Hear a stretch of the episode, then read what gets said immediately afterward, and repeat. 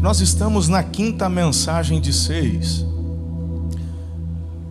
Domingo que vem, domingo de ressurreição, e se Deus permitir, estaremos concluindo a nossa série de mensagens. Eu quero convidar você, por favor, a ler comigo em alta voz, bem forte, o nosso texto base de Isaías, capítulo 55, verso 11. Você pode fazê-lo comigo? Vamos lá? Assim também ocorre com a palavra que sai da minha boca. Ela não voltará para mim vazia, mas fará o que desejo e atingirá o propósito para o qual a enviei. Eu gosto muito do que João também compartilha conosco no capítulo 6, verso 68. O apóstolo João ele declara assim: Senhor, para quem iremos? Afinal de contas, só o Senhor tem as palavras de vida eterna. Certamente, queridos, muitas pessoas têm muitas coisas a dizerem. São muitas as palavras, são muitas as filosofias, são muitas as histórias. Mas, por favor, guarde no teu coração essa palavra de João. Para onde que eu vou? Para a filosofia A? Para a filosofia B? Só Jesus tem as palavras de vida e vida eterna. Escolher ficar com as palavras de Jesus é muito mais do que fé, é sabedoria, é saber onde está e para onde quer ir. Ouvir e receber as palavras de Jesus não é escutar aquilo que você quer, mas o que precisa. E quando você tem esta disposição, estas palavras nos transformam, nos muda. Começa algo aqui dentro. A transformação que a palavra de Deus opera não é de fora para dentro, mas é de dentro para fora. Nos últimos domingos, se você faltou em alguma das mensagens, eu, eu, eu de verdade eu inspiro teu coração a entrar no canal do YouTube e, e assistir. Foi tão especial e tem sido tão especial todos estes domingos. Eu tenho recebido feedbacks, as pessoas conversam comigo e, e, e assistiram presencialmente domingo e já estão, pastor, quando que vai subir? Eu quero assistir de novo e tem sido muito especial. Então eu sei que hoje também não será diferente. E domingo que vem também não. Porque estamos sendo marcados pelo Senhor nesses dias por conta desta série que tem falado tanto aos nossos corações. Amém? O tema desta manhã é sobre esperança. Nós já falamos sobre uma palavra de chamado, uma palavra de salvação, de multiplicação, confronto, mas hoje a palavra é de esperança. O texto de 1 Coríntios, capítulo 11, verso 23, o apóstolo Paulo compartilha aqui o que foi encenado. Os evangelhos retratam o que aconteceu, mas Paulo nos traz uma instrução pelo Espírito Santo do que de fato aconteceu e o seu propósito. E ele então reparte conosco: Pois recebi do Senhor o que também entreguei a vocês. Que o Senhor Jesus, na noite em que foi traído, tomou o pão, tendo dado graças, partiu e disse: Isto é o meu corpo que é dado em favor de vocês. Façam isto em memória de mim. Da mesma forma, depois da ceia, ele tomou o cálice e disse: Este cálice é a nova aliança no meu sangue. Diga nova aliança. Isso é muito forte. Isso é muito forte. Há pessoas ainda presas à velha aliança, mas a Bíblia declara que a nova aliança é superior à primeira.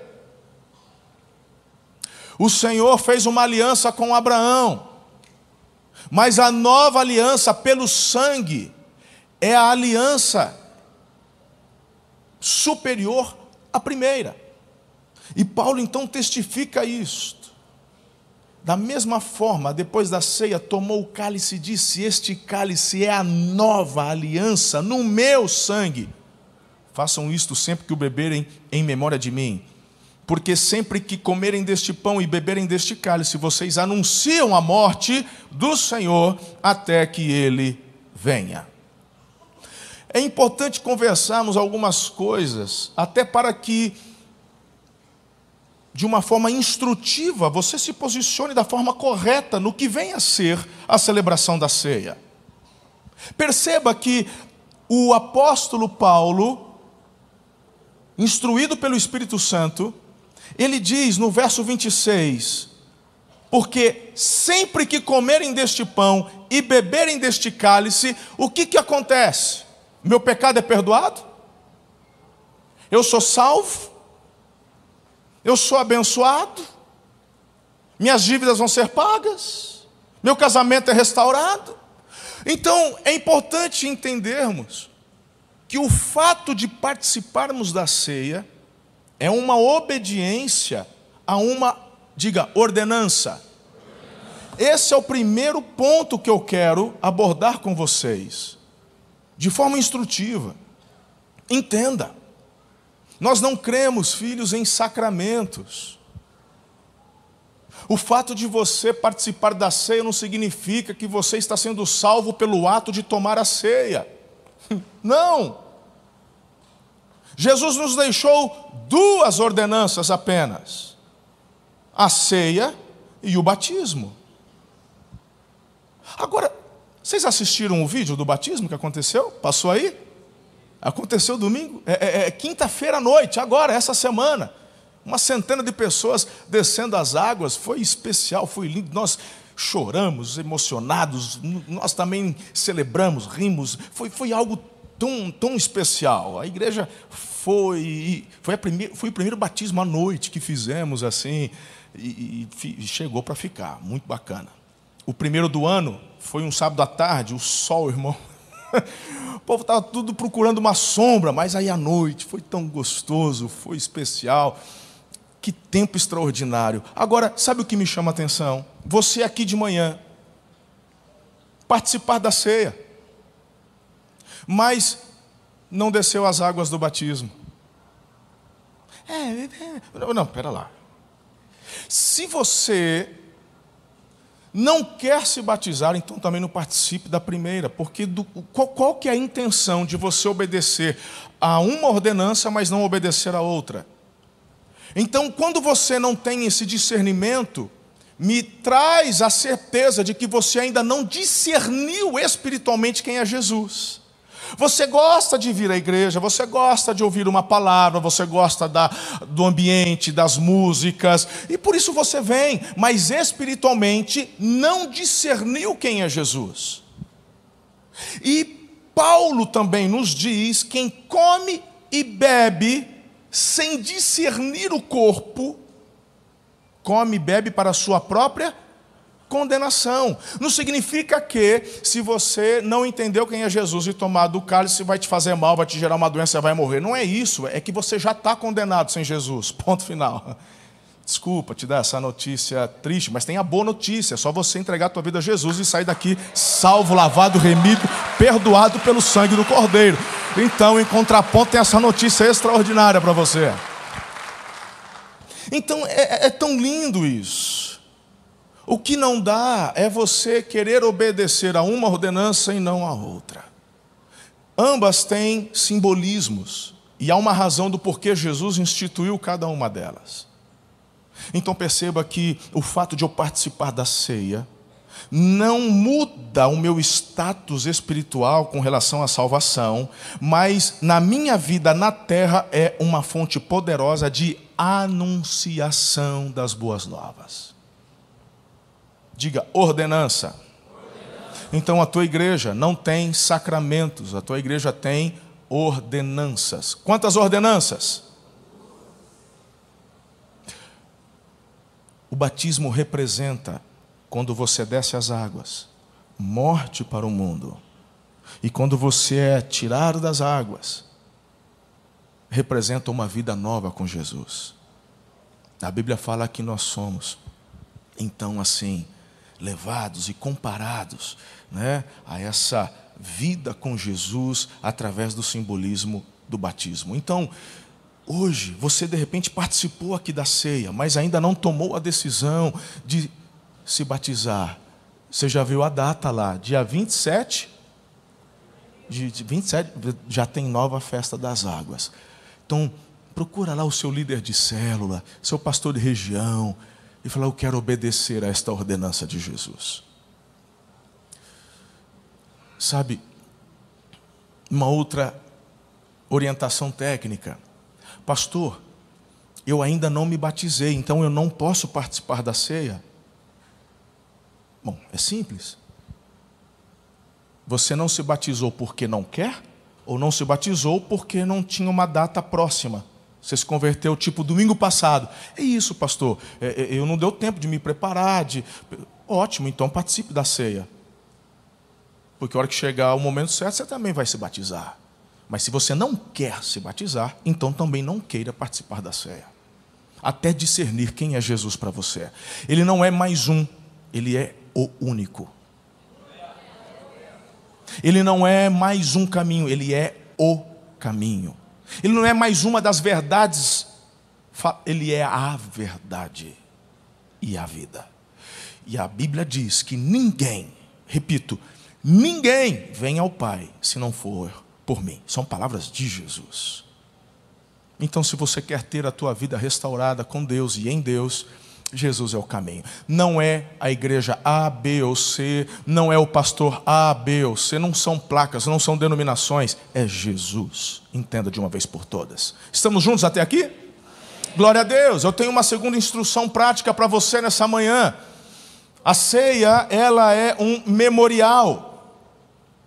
E quando olhamos para esse texto de Paulo, ou seja, né, Paulo compartilhando com a igreja lá em Coríntios, ali ele diz: Eu recebi do Senhor.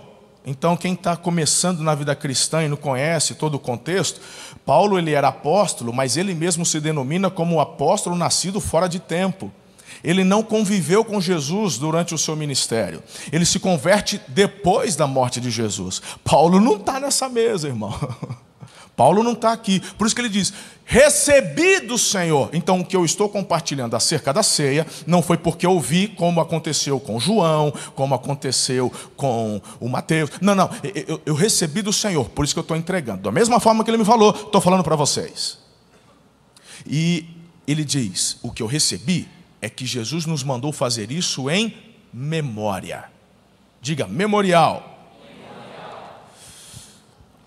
Algumas denominações, como por exemplo na Igreja Católica, que lá é um sacramento, existe uma teologia sobre este momento da ceia, que é a Eucaristia, e se crê na transubstanciação. O que, que é isso? Onde literalmente a hóstia se transforma no corpo e no sangue. Então, essa é a fé católica. A nossa fé não é pautada em tradição. Estou falando da nossa igreja. A nossa fé ela é pautada nos ensinos da palavra. E a Bíblia diz que a ceia é um memorial. Jesus já morreu uma vez e ressuscitou uma vez. Ele, a, a Bíblia lá em Hebreus diz: Maldito todo aquele que recrucificar o filho. A oferta de resgate foi feita uma vez pela humanidade. E a partir deste momento, basta você depositar a tua fé no que já foi feito. Então, a Eucaristia, dentro da visão e da doutrina, este sacrifício é feito novamente. A Bíblia não nos ensina isso. E eu fico com o que a Bíblia me ensina. E ela fala que a ceia é um memorial. Por isso que eu não preciso tomar a ceia para ser salvo. Tem gente que quebra o pau durante um mês, bate na mulher, toma todas, faz o regaço, mas ele não falta no dia da Eucaristia. Para dar uma lavada nos pecados, dar uma zerada. Aí eu tenho mais um mês. Vai nessa vida, né, meu irmão? Até é muito irracional, porque. Me se nesse meio tempo você bate com as botas, né? Não deu tempo de tomar de novo a Eucaristia. Aí foi, né? Irmão, a salvação é um ato de fé. Ela não está baseada naquilo que eu faço, mas baseada no que Jesus já fez. E quando você entende isso, e esse discernimento se dá de forma espiritual, porque a Bíblia diz que o Espírito de Deus testifica com o nosso espírito de que somos filhos. As coisas espirituais se discernem espiritualmente. Diga amém, quem está comigo até aqui. Ótimo. Então a questão com relação à ceia não é que ela me salva, ou que ela perdoa o meu pecado, ou que Jesus está sendo oferecido novamente. Não, é um memorial daquilo que ele já fez. Tem como objetivo fazer você relembrar e exercer gratidão. Segundo, anunciar o que foi feito, para que outros também conheçam. Tem ainda uma outra visão, que é a consubstanciação. Os luteranos é, não chegam a crer na literi, é, de forma literal nessa transformação, mas que algo especial acontece nestes elementos. É, tem gente que consagra os elementos, como se assim. eu me lembro quando eu era criança, né, pai? Lá em Tupã. Aqui acontecia, Eliezer, quando servia a ceia, a criançada corria na cozinha para tomar os cálices que sobrava e comer os pãozinhos. Né? Mas tem igreja, por exemplo, que, que não pode. O que sobrou, é, não sei como é que eles fazem, porque eles consagraram. então aquilo era só para só para ceia. E se sobrou pãozinho, e se sobrou, não sei o que eles fazem, mas é algo, oh, pastor, não, o senhor não consagra o pãozinho, o vinho e o suco? Consagro da mesma forma que você consagra a tua compra do mês em casa porque não há diferença, continua sendo pão, continua sendo vinho. Tudo aquilo que nós recebemos ingerimos, fazemos através das graças que rendemos ao Senhor. Mas não que se transforme em algo sobrenatural. O teu ato de obediência à ordenança e na intimidade, na comunhão, eu vou falar um pouquinho mais sobre isso. Isso sim é o diferencial deste momento. Do contrário, cairíamos num erro crasso que muitos caem, achando que pelo fato de o fazerem, os livra de coisas erradas que fazem, mas não nos leva a uma disposição de mente e coração de forma diária para vivermos de fato uma vida junto com Jesus. E aí, meu irmão, o que entra no coração é religiosidade, legalismo, farisaísmo. Lembra que eu disse agora há pouco? A transformação é de dentro para fora. Então a ceia ela é uma ordenança e por fim ela é um memorial. O pão é o corpo? Não, o pão representa o corpo. O suco de uva é o sangue? representa o sangue. Estamos juntos até aqui? Legal. Tendo compartilhado estas questões, digamos assim, um pouco mais técnicas, né, instrutivas, de forma mais didática, eu quero então convidar você a meditar comigo em mais algumas questões inspirativas no que vem a ser este momento de celebração da ceia. Para mim, a ceia ela é um convite para a intimidade. Você lembrou de ligar o som, filho? Que eu não estou ouvindo aqui. Vocês estão ouvindo alguma coisa aí? É? Só os jovens que têm. Você é jovem, por isso que você escuta. A gente que já passou dos 40, os, os folículos aqui dos timbres já não. Ah. Bom. Podia botar o povo lá do teclado para me ajudar, né? Lá dentro, estão tudo lá, no ar-condicionado ali. Podia tirar o pé e botar o teclado aí comigo, filho. Vamos trabalhar, vamos junto.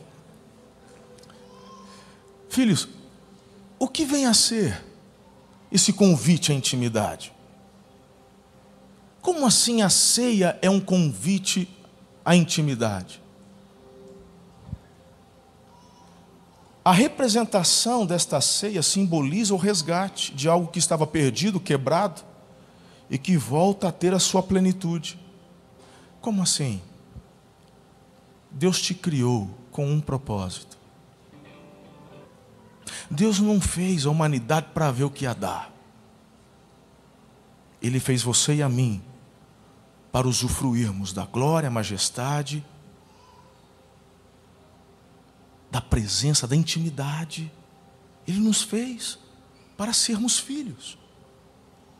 Mas ele nos deu o livre arbítrio, e no livre arbítrio o ser humano simplesmente escolheu desobedecer. E quando o pecado entra, quebra. O que é pleno é quebrado. Por quê? Porque Deus é santo, Ele não admite pecado na Sua presença, Ele não tem como ter comunhão com as trevas. Prova disso é que na cruz, Jesus ele tem um momento que foi o ápice do seu sofrimento. Não foram as chibatadas, não foi a coroa de espinho, não foi a asfixia que a cruz gerava em quem estava pendurado. O maior sofrimento de Jesus é quando ele exclama: Deus meu, por que me desamparaste?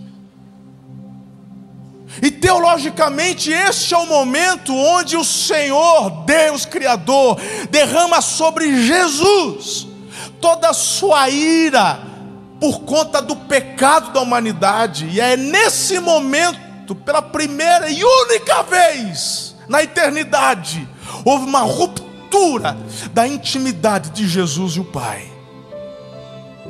É quando ele toma sobre si o preço e a nossa condenação. E como Deus não pode ter comunhão, e por isso que Jesus ele teve que se esvaziar dos seus atributos divinos. Porque não pode Deus tomar sobre si pecados, e ele então abre mão dos seus atributos, se fez homem,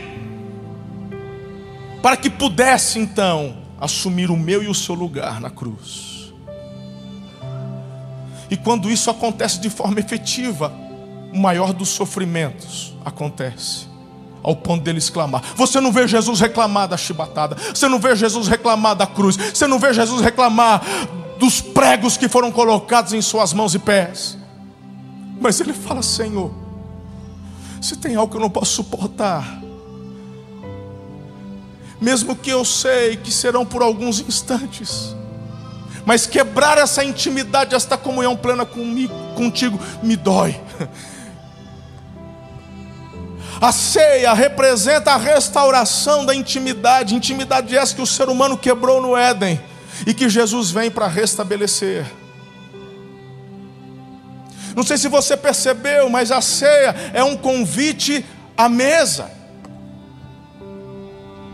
É um lugar de intimidade. Jesus tinha muitos discípulos. Muitos discípulos mulheres, homens. Certa vez ele mandou de 70 adiante numa cidade para estartar aquilo que ele estava fazendo. Mas ele chama a mesa 12. São seus apóstolos, ele está trabalhando com eles, preparando. São 12 líderes que iriam encabeçar o início da igreja, estruturar a igreja. E toda essa instrução se dá num lugar, diga, intimidade. Um lugar de intimidade. Quem que você chama à sua mesa? Se você chama qualquer um à sua mesa, deixa eu te dizer, nem Deus faz isso. O convite está aberto. Mas para chegar à mesa, você tem que passar pela cruz. Que se Jesus é o caminho, não tem como você assentar à mesa, não tem como ter intimidade ser, sem antes ser transformado pela cruz. Você deveria aplicar as mesmas coisas com relação à sua casa. Não é qualquer um que pode entrar na tua casa, não é qualquer um que pode sentar na tua mesa. É com quem você tem intimidade.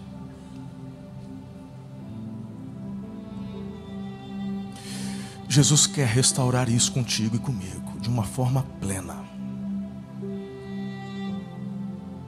Você deveria escolher hoje passar da fase de simplesmente gostar de vir à igreja e de começar a entender que você foi chamado para ser igreja.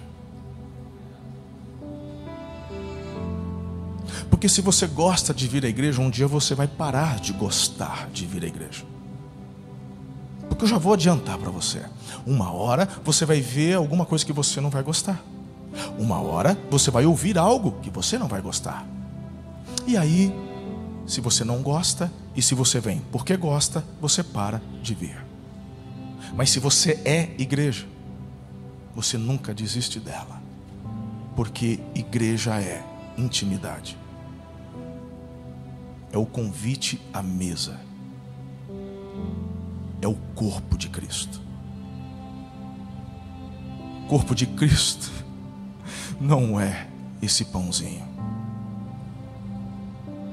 Ele disse: A igreja é o meu corpo, do qual eu sou o cabeça. Rejeitar a igreja, rejeitar a comunhão da igreja, é rejeitar o corpo de Cristo. Se você acha que eu estou exagerando, talvez algum aqui, alguns aqui ainda não têm muita intimidade com a palavra de Deus. E deixa eu te refrescar a memória. Lembra que eu falei do Paulo, que ele não estava na ceia, um nascido fora de tempo? Lembram-se? Ótimo. Ele era perseguidor da igreja. O nome dele era Saulo. E certa vez ele foi encontrado por Jesus. E uma voz bradou. E uma grande luz o interpelou ao ponto de ficar cego. E essa voz, que era a voz de Jesus, dizia assim: Saulo, Saulo, por que me persegues? Dura coisa é para te recalcitrar contra os aguilhões. Mas eu não te persigo. Persegue sim. Quem persegue a igreja, persegue a Jesus. A ceia nos restaura a intimidade. Não me diga que você tem intimidade com Deus, mas não tem intimidade com seus irmãos. Você está enganando a você mesmo. Poderíamos entrar aqui agora sobre a teologia do perdão. Impossível ter intimidade se não falarmos sobre o perdão, porque somos pessoas humanas e falhas e erramos, erramos conosco, erramos com Deus e erramos uns com os outros. Marido erra com a esposa, a esposa erra com, com, com, com o marido, o pai com o filho e filho erra com o pai. Isso infelizmente faz parte da nossa natureza. Erramos. Mas isso não significa que você deve romper a comunhão e a intimidade. Significa o que então, pastor? Que erros precisam ser reconhecidos, arrependimento precisa ser gerado e a restauração precisa ser efetuada, para que a intimidade seja restabelecida. Fala amém aí para mim. Glória a Deus. Difícil falar amém quando na tua cabeça, enquanto fala de perdão, você começa a pensar no teu agressor. Mas a Bíblia diz que Deus prova esse amor tão grande por nós quando éramos ainda pecadores. Você não fez nada para merecer o amor de Jesus, ele simplesmente escolheu te amar. No culto anterior eu repartia sobre os três tipos de amor que encontramos no Novo Testamento, no original grego. Ali você encontra o eros, que é o amor da intimidade entre o casal. Você tem o filos ou filéu, que é o amor da amizade. E esse amor tem como base o interesse comum.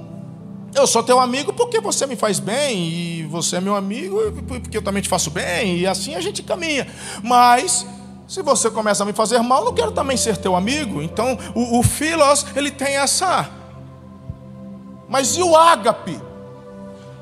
O ágape é o amor da decisão e da escolha, e por isso que eu ensino que amor não é sentimento. Você pode até fazer o coraçãozinho, a gente faz aqui, faz. Amém, pode fazer. Mas amor não é sentimento. Amor é escolha, é decisão. Deus, quando te chama para a intimidade, Ele não diz assim: olha, primeiro eu quero ver o que, que você vai fazer, hein? Olha, primeiro eu quero saber como é que vai mudar lá. Faz o seguinte: um mês de experiência. Ó, oh, primeiro eu quero, vamos ver o tamanho da oferta que você vai dar. Aí eu vou decidir se você vai ter chance ou não. Conversa fiada? Que palhaçada é essa? Ele já te amou porque ele decidiu te amar. Agora, acesso à intimidade é se eu corresponder a, esse amor e fazer o quê? Fazer o que ele mandou fazer. Não tente buscar a Deus do seu jeito. As pessoas falam, ah, porque eu tento, eu amo a Deus, eu, eu só quero do meu jeito. Eu falo, do teu jeito não serve, nem o teu nem o meu. Antes que você diga, ah, então só o pastor que está certo. Eu não. A minha obediência é na palavra. Acabei de falar isso agora há pouco. Eu mesmo rompi com muitas tradições da minha denominação onde eu nasci.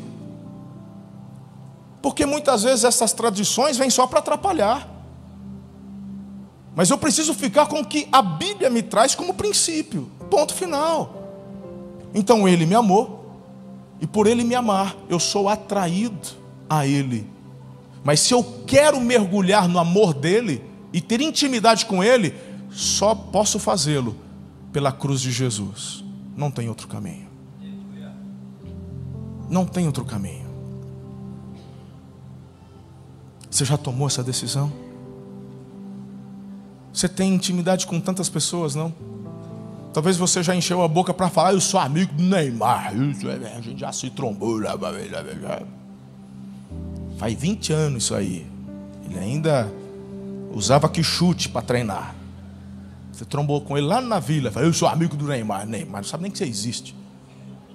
Mas se enche a boca. Não, irmão, conhecer uma coisa, saber quem é Jesus é uma coisa, ter intimidade é outra. Outra coisa.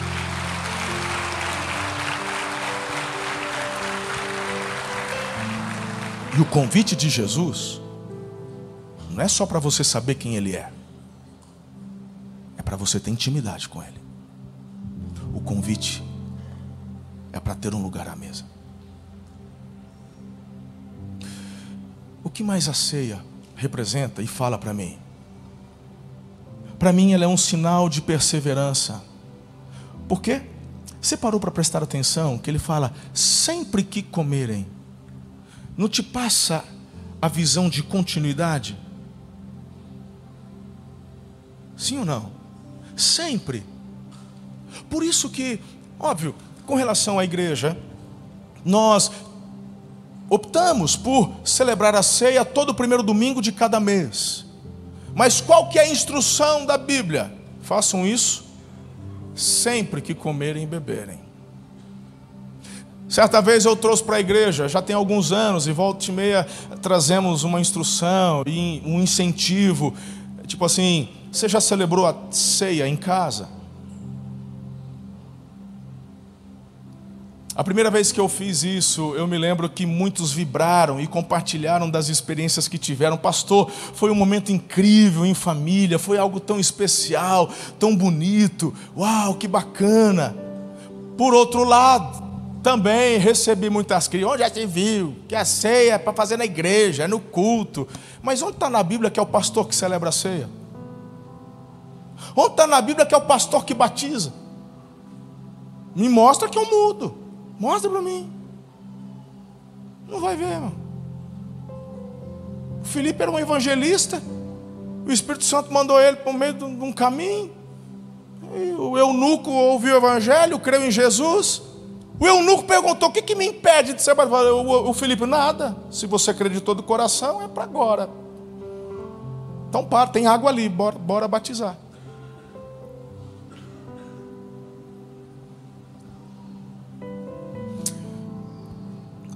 Essa questão da perseverança, e eu incentivo você a fazer isso em casa. Se nunca fez, faça.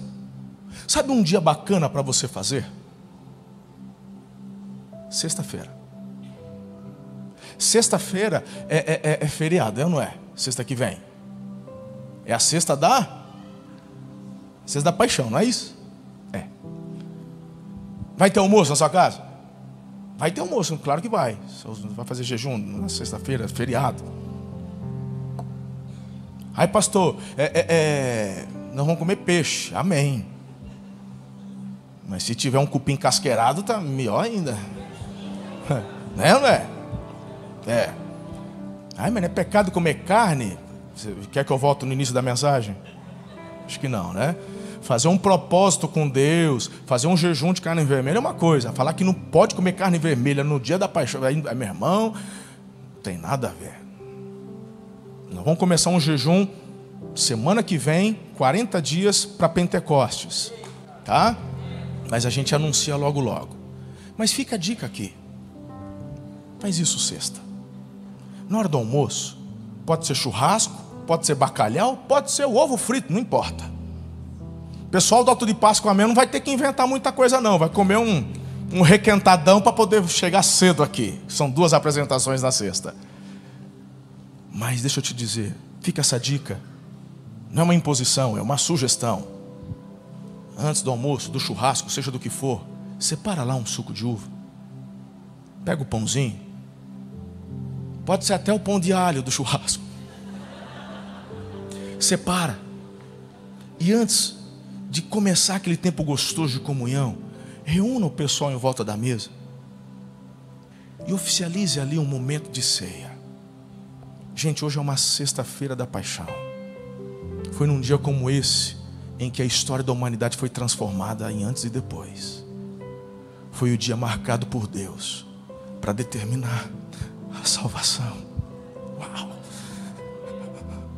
E Jesus falou assim: que a gente deveria celebrar sempre este ato de entrega. Aí você pega o pão e falou: esse pão aqui representa o corpo. Pega um pedaço de pão. E não precisa ser pequenininho assim, não.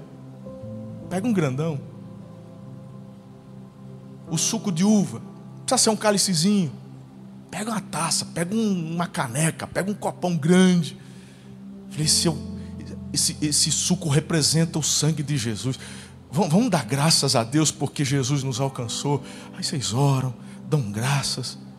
E aí, sabe o que vocês fazem? Come e bebe. Depois você me conta como é que foi. Tira uma foto. Põe lá no Instagram para deixar os fariseus loucos da vida. Onde já se viu celebrando ceia? É só na igreja. Celebra em família. Faz isso. Persevera. Sempre que tiverem oportunidade, façam isso em família. Sempre que sentir no corpo, faça. Aqui na igreja uma vez por mês. Mas, por exemplo, no semeando, nós fazemos quantas vezes? Doze vezes. Doze dias seguidos. E às vezes cai no domingo. Então são doze, com mais o domingo treze. Eu que fico aqui cinco, já mais cinco. E quanto mais, melhor. Tem problema. Não é a quantidade, é a questão de você entender que é um ato contínuo que te leva a perseverar naquilo que Jesus te chamou para ser nele lugar de intimidade e fazer por ele avanço do reino.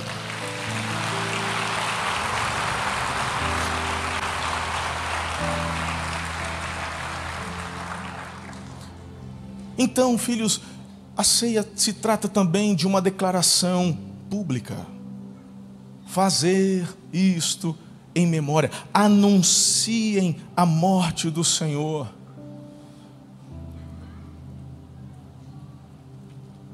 Agora, qual é o, efe, o efeito prático disso? Porque vamos, vamos considerar. O que, que Jesus quer dizer? Que quando participamos da ceia, anunciamos. Se naquela época, principalmente, o grupo de pessoas que estão reunidas eram pequenas, eram nas casas. é uma multidão igual a gente está vendo hoje aqui e outra multidão acompanhando na internet. Não. Quando eu, neste momento, celebro quem eu sou nele e o meu lugar de intimidade, a primeira reverberação desta convicção e desta memória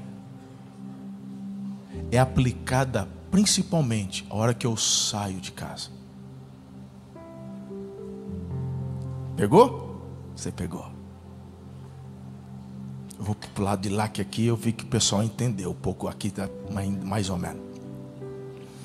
Então vou desenhar um pouquinho mais.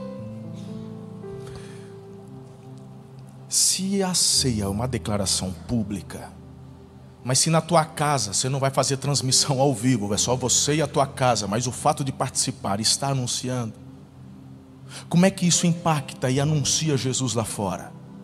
Com a mesma base que te apresentei no início, não é de dentro para fora, perfeito. Quando você relembra quem é Jesus, o que ele fez, teu amor é renovado. Quando o seu amor e a sua aliança é renovada, suas atitudes são renovadas. E quando você sai daquele ambiente pequeno, onde foi celebrada a ceia, hoje, quando vocês saírem daqui, se pelo Espírito estão cheios, quando saírem daqui, a atitude, a reverberação é diferente de como vocês chegaram. E lá no restaurante hoje, pessoas não vão nem precisar ouvir que você é crente, mas em suas atitudes perceberão que há um brilho diferente no teu olhar, nas tuas palavras e nas ações das tuas mãos. Quem é anunciado? Jesus. Um dia essa pessoa chega para você e diz: O que que você tem? eu, eu, você é diferente. E aí você pode declarar: Eu tenho Jesus. Aí, se você quiser explicar um pouquinho mais, você diz assim: Na verdade, eu só o tenho porque ele me teve primeiro. Leonardo Ravenil, um grande pastor avivalista, coloca a frase dele aí, Henrique. Eu gosto muito dessa. Tem um livro Aqui na Bookstore nós temos Porque Tardo Pleno Avivamento, Leonardo Ravenil, foi escrito há muitos anos atrás. Este livro foi um dos principais livros que me levou e me conduziu a um avivamento espiritual. Impressionante. Uma das frases deste homem foi: As coisas pelas quais você tem vivido valem a morte de Cristo. Quando você entende que a ceia te faz prevalecer, perseverar, é você saber que aquele sacrifício não foi em vão. Vale a pena o teu esforço, a tua dedicação e a tua perseverança. Vale a pena você fazer a escolha de viver hoje melhor do que viveu ontem, de ser um marido melhor hoje do que foi ontem, de ser um filho melhor hoje que foi ontem. E não porque você é melhor que os outros, mas porque Jesus pagou um preço tão extraordinário. E eu sou movido de dentro para fora a fazer o que eu faço. Se você entende isso, você pode dar um glória a Deus, aplaudir a Jesus, fazer alguma coisa. Aleluia.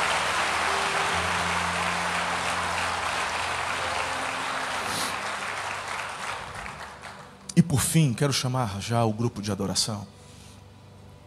A ceia nos representa a esperança. Ela é uma palavra de esperança. Façam isto em memória de mim. É a convicção e a certeza de que as palavras que Jesus liberou vão se cumprir no detalhe da vírgula. Quando eu olho para o sacrifício de Jesus, quando eu vejo Jesus como o Messias de Deus, o enviado, o Filho de Deus, eu vejo, queridos, todas as palavras proféticas do Velho Testamento se cumprindo em Jesus. E eu queria que você refletisse só um pouquinho sobre isso para te dar uma pequena base racional. Você não precisa disso, porque você é alguém que flui em fé.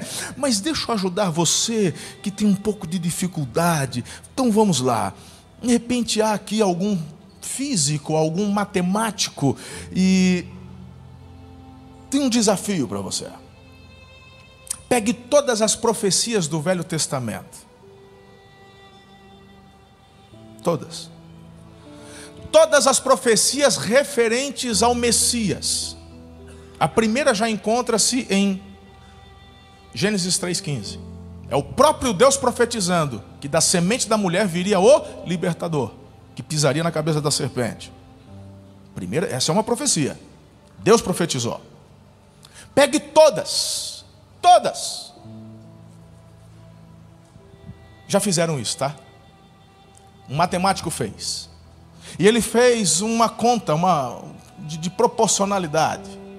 Como que seria possível alguém cumprir todas as profecias? E, e, é praticamente zero a possibilidade. Eu estou falando de autores que escreveram num período de mais de dois mil anos, nunca se conheceram. É que, na verdade, por trás deles tem um único autor, que é o Espírito Santo. Mas humanamente falando, um homem, um homem cumprir todas as profecias, todas as palavras lançadas acerca do Messias, é praticamente zero. Aí esse matemático falou: a chance disso acontecer é você encher um campo de futebol com moedas de 50 centavos, pegar uma pessoa, vendar os olhos, esconder uma de um real e numa única chance essa pessoa, no meio de todas as de 50 centavos, encontrar a de um real. A possibilidade disso acontecer é praticamente nula. Jesus cumpriu todas as profecias, no detalhe da vírgula. O que isso tem a ver? Se ele cumpriu tudo o que foi dito acerca dele, quais as chances do que ele disse não acontecer? É zero. Isso enche meu coração de esperança.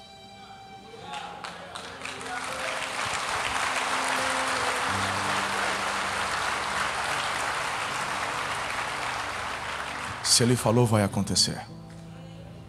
Se ele falou que vai voltar, ele vai voltar. Se ele falou que está contigo todos os dias, então ele está contigo todos os dias. Se ele falou para você ter bom ânimo, então tenha bom ânimo, porque ele venceu o mundo. Se ele disse que você realizaria as mesmas obras, então você vai realizar. Se ele falou que você realizaria obras maiores, então você vai realizar obras maiores. Porque aquele que prometeu é fiel para cumprir. Se ele disse que estaria conosco até o final dos tempos, então ele vai estar. Se ele disse que estaria entre aqueles que se reunissem, dois ou três no nome dele, se ele disse que então ele está, e ele está aqui nesta manhã.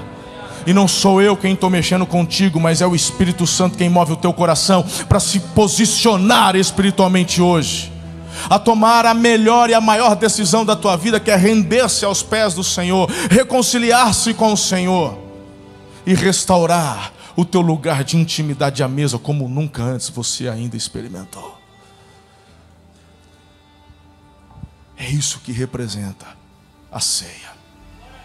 Não se trata de tomar um copinho de vinho, de suco de uva ou um pedacinho de pão. Tem a ver com algo muito mais poderoso e muito mais profundo.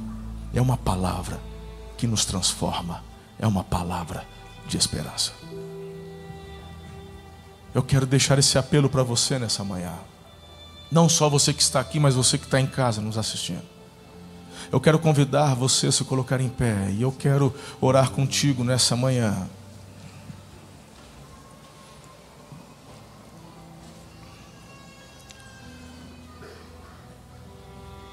Eu acredito que haja pessoas aqui que ainda não tomaram essa decisão de receber a Jesus como o único e suficiente Salvador, está na hora de você tomar essa decisão de uma forma resoluta, firme. Está na hora de você fazer deste momento o maior momento da tua vida. De repente eu estou falando com alguém aqui que já frequenta os cultos há um tempo, mas não entendia até hoje, a complexidade da intimidade. Você ficava um pouco que à margem, de longe. Mas hoje você entendeu que o convite não é para ficar à margem, teu convite é para se assentar à mesa. Mas para chegar na mesa tem que passar pela cruz.